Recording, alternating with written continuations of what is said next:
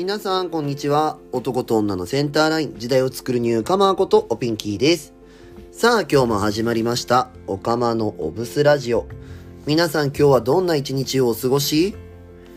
クリスマスも終わりあっという間に年始の年末年始かの時期になりましたね。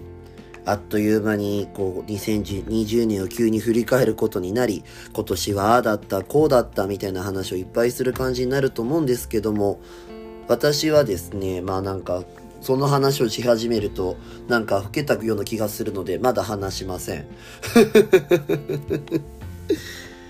まあ今年のねまあ大晦日はまあ多分ゴールデン街の店に立つんですけどだから毎年ずっとゴールデン街のお店に立ち始めて、お店がスタートした4年前からなんで今年で4回目になるのか。4回目になるんです。で、いつも年越しそばこう作りながら、今年はああだったこうだったとか言うけど、まあ毎年こう年越しそばを作る時にいろいろとやるわけですよ。去年は山菜そばで、おとま、おととしは肉そばか？作ってて。で、一応今年はとろろそばを作る予定ではいるんです。ただ問題なのは私とろろ食べれないんですよ。とろろ食べれないからどうしたもんかなと思っていて、あの、とろろそば作るのはいいけど、とろろが食べれないし、とろろすると痒くなるから、どうやってとろろを克服しようかということを今必死に考えてます。一応うちの店にはミキサーがあるので、ワンチャンミキサーでとろろって作れねえかなっていう気持ちでいる私。あの何か効率的なとろろの作り方があったら教えてください。お願いします。さあ早速本日もこのコーナーから行ってみましょう。今日の一日一ブス。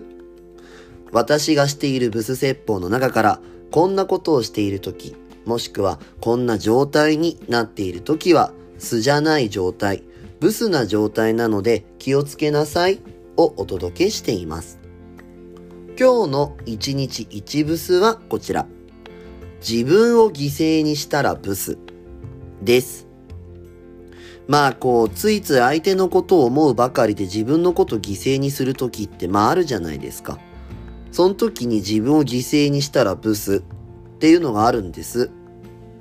じゃあなんで自分を犠牲にするかっていうと、例えば相手を悲しませたくないとか、相手を困らせたくないっていうことを思いってことは、まあ、つまり相手のことを思っての選択だと思うんですけど、裏を返せば、困ることでもないし、悲しむことでもないのに、この人悲しむんじゃないかとかっていうところで、自分のエゴの押し付けになってる可能性があるわけってこと。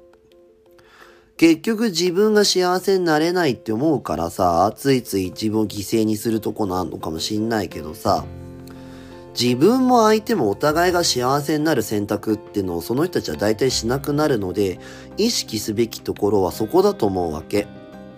自分も笑顔になって、相手も笑顔になるっていうことが大切な気がするのよ。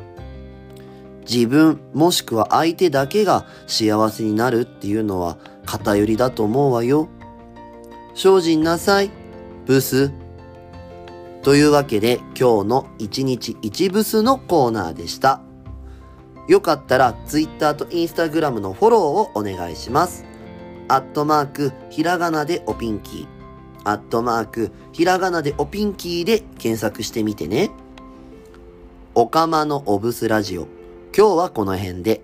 また次回お会いしましょう。ここまでのお相手は、おピンキーでした。